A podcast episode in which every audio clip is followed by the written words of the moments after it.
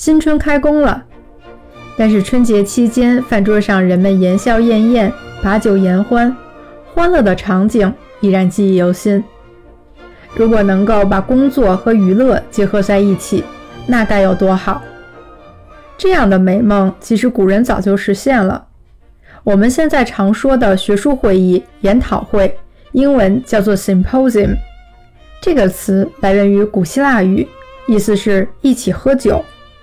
后来还形成了古希腊社会普遍流行的一种习俗，叫做会饮。好比国人有什么事儿都喜欢一起吃顿饭来解决，古希腊人也把一起喝酒这件事儿升华了。一场会饮通常包括三个依次发生的环节：吃饭、喝酒以及尽欢。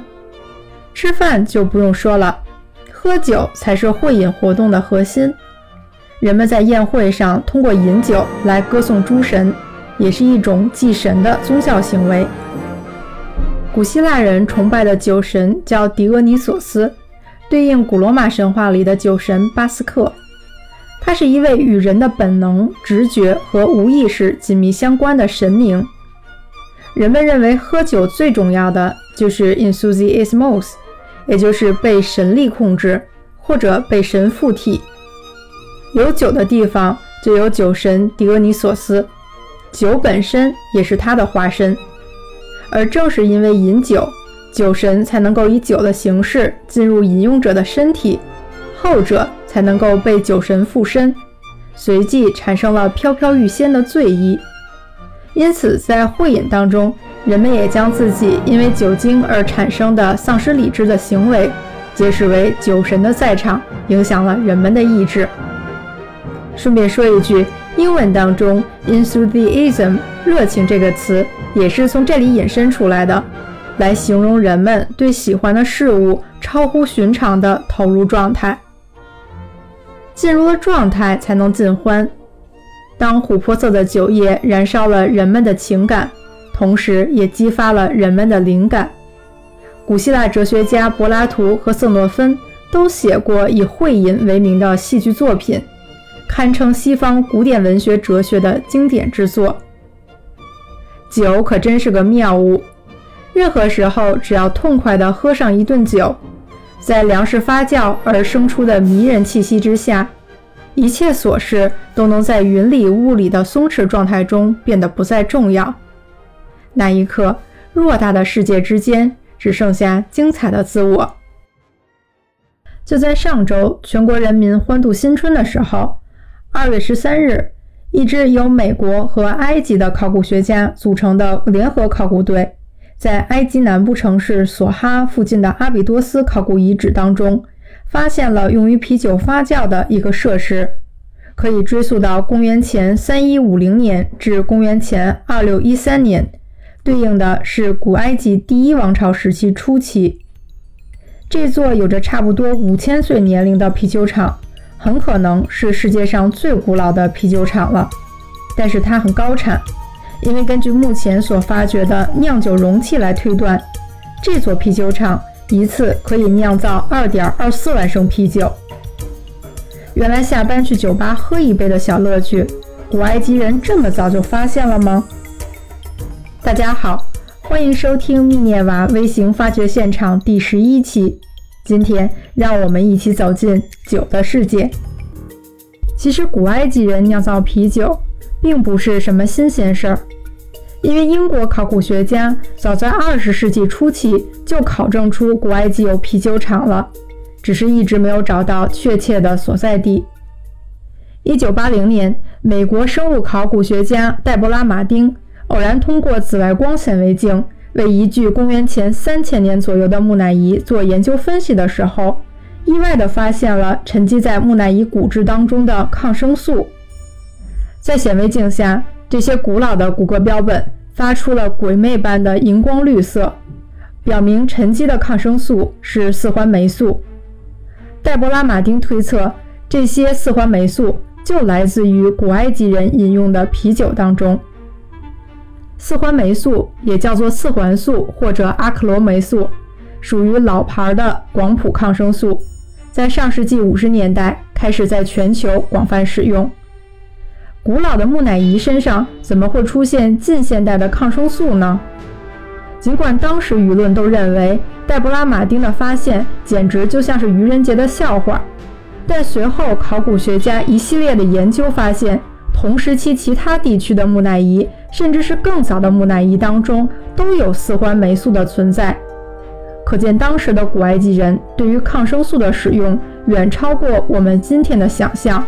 剂量也远高于今日的常用剂量。那么，为什么四环霉素是来自于啤酒呢？在回答这个问题之前，首先我们来了解一下四环霉素。四环霉素是一群有着结构类似的抗生素的总称。说到抗生素，大家可能最先想到的是青霉素。也就是熟知的盘尼西林，这是由英国微生物学家亚历山大·弗莱明在1928年第一次从一种土壤的霉菌里发现的。后来，他与英国病理学家弗劳雷、德国生物化学家钱恩进一步研究改进，最终成功的将青霉素用于治疗人的疾病上。三人共同获得1945年诺贝尔生理或医学奖。青霉素的发现使人类找到了一种具有强大杀菌作用的药物，从而结束了传染病无法治愈的时代。从此，也出现了寻找抗生素新药的高潮，人类也进入了合成新药的新时代。而就在弗莱明获得殊荣的1945年，美国植物病理学家本杰明·道格从另外一种土壤的霉菌里发现了四环霉素大家族中的第一个成员。金霉素，也就是绿四环素，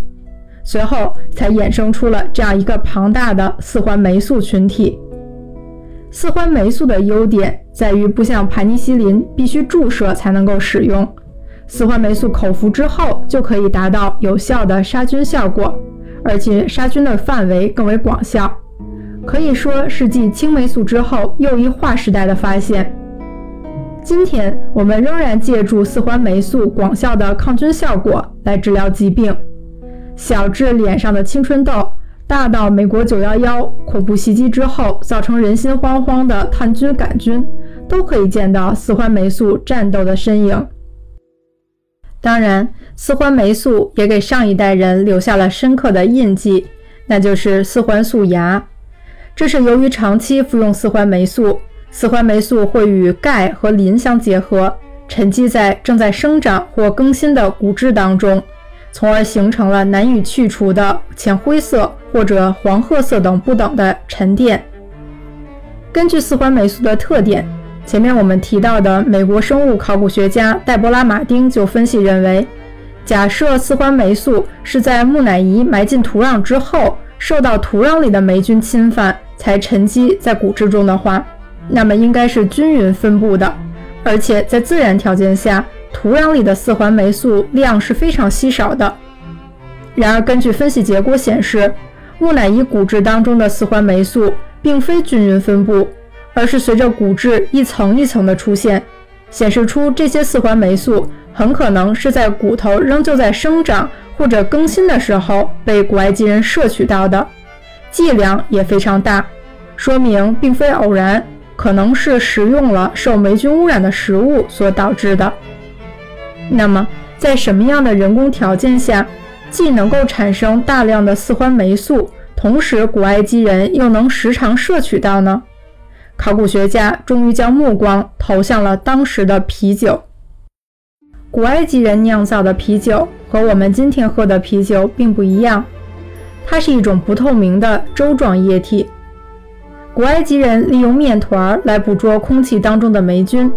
在烘烤到半生半熟之后，再将面团与麦芽化的谷物混合酿制出营养丰富的啤酒。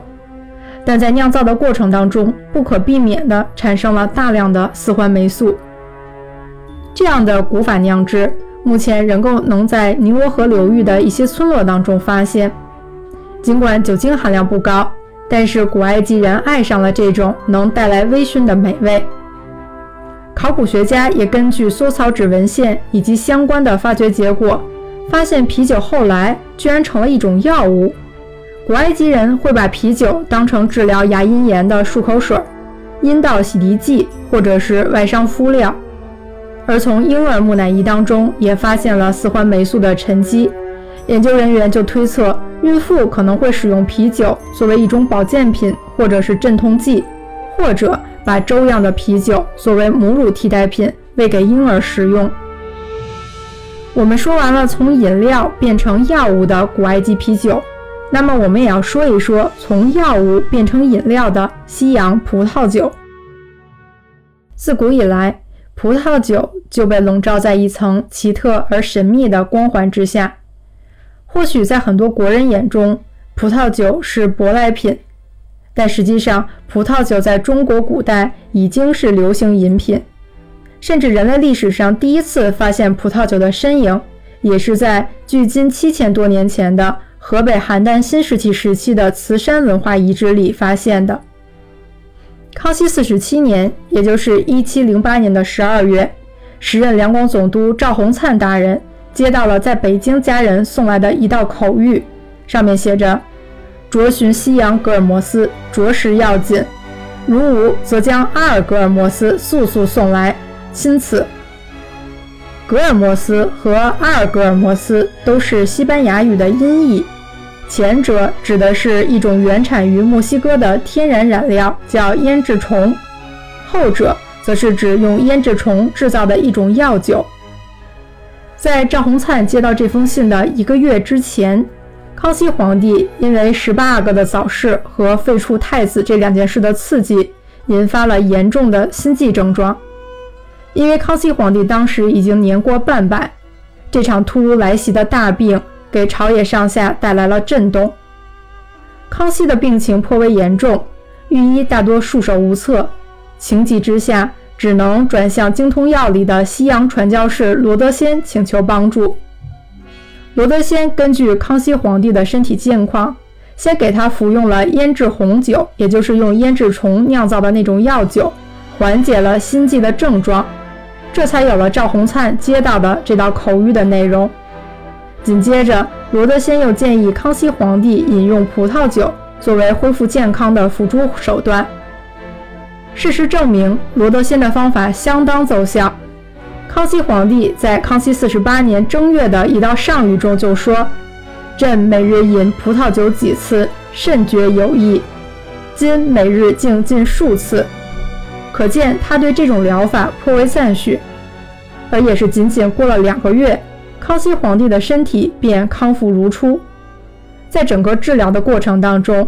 太医院的御医们自然是尽心竭力，但是西洋传教士所奉上的葡萄酒在其中也起到了关键的作用。不只是康熙皇帝，对古代爱琴海边生活的古希腊人而言。葡萄酒是一种高贵的、妙不可言的长生不老药。古希腊医学家希波克拉底就认为，葡萄酒对万病皆灵，处处适用。例如，他和弟子把葡萄酒兑上水，给病人治疗长期性头疼、消化不良、水肿和失眠。至于纯葡萄酒，希波克拉底在他的著作《谈内科疾病》当中说道。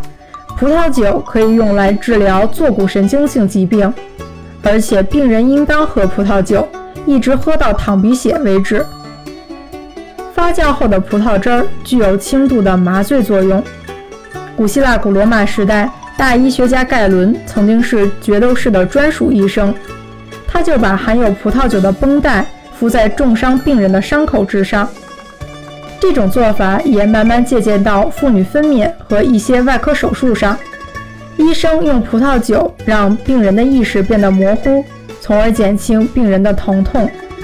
到了中世纪，有着近代医学先驱者之称的瑞士医生巴拉塞克苏斯，也利用葡萄酒改进了伤口清洗的方法，淘汰了几百年以来都用小便清洗外伤伤口的落后做法。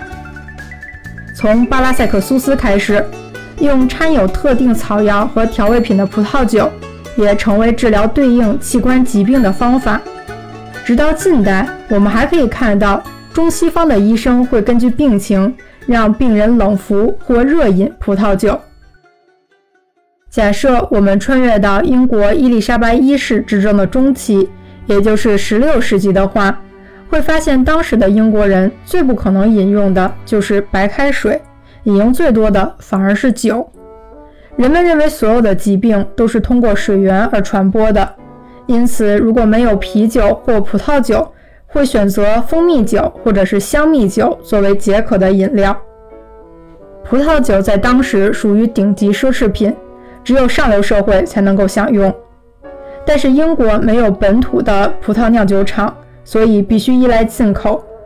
根据史料记载，1559年到1560年，仅一年的进口葡萄酒总价就超过了6万八千英镑，而当时英国王室的年收入才不过一万英镑。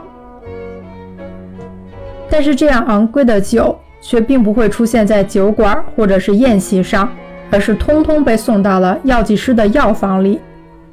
中世纪很多本民间医疗书籍当中都提到了生命之水的做法，也就是用葡萄酒为原料，再加入肉桂、干姜等香料草药进行蒸馏而得成的。香料草药的作用很像化学实验里的催化剂，目的就是在于捕捉葡萄酒的精髓，如同炼金术士的手法一般，让其激发出生命之水的特性，并转移到饮酒者的身上。这种香料草药酒作为保健品，还成为英国王室和上流社会举行宴会或庆祝活动的指定饮品。旅居英国的德国作曲家韩德尔就曾经在他的日记里提到，很多在伦敦举行的庆典活动，最后都会供应这样的香料草药酒给人们喝，以求延年益寿。而直到十七、十八世纪，人们才逐渐把葡萄酒作为酒的一种。而不再是纯粹的药物或者保健品，也慢慢重新享受到了杯中之物的乐趣。不过还是那句话，饮酒虽好，可不要贪杯。酒给人们的情绪和思想提供了释放的出口，